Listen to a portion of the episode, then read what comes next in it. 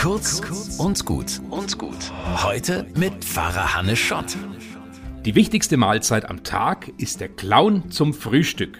So ähnlich steht's auf einer Karte und ich versuche das zu beherzigen. Ich gehe durchs Leben mit Sinn für Unsinn und Blick für lustige Dinge. Denn jedes Lachen ist ein Geschenk von Gott. Zum Beispiel in der Grundschule bei meinen Schülerinnen und Schülern. Da frage ich im Rallyeunterricht nach der Bundeslade, das war der Schrein, wo die zehn Gebote drin waren. Was war denn in der Bundeslade drin? Und da antwortet eine Schülerin, der Bundeskanzler. Ja, für sowas habe ich ein richtig gutes Gedächtnis. Gott sei Dank. Dabei ist mein Leben sicher nicht sorgenfreier als das von anderen und auch bei mir gibt es immer wieder kleine oder größere Alltagskatastrophen. Jesus sagt ja in der Bergpredigt zum Beispiel, freuen dürfen sich die Traurigen. Und dann wird es mit Gottes Hilfe schon gelingen.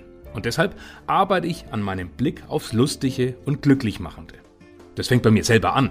Ich habe mir zum Beispiel gestern Essig auf die Hose gekippt und dann nicht geärgert, sondern drüber gelacht. Der Dichter Lessing hat gesagt, was kann der Schöpfer lieber sehen als ein fröhliches Geschöpf? Und da versuche ich halt, soweit es geht, Gott und mir eine Freude zu machen.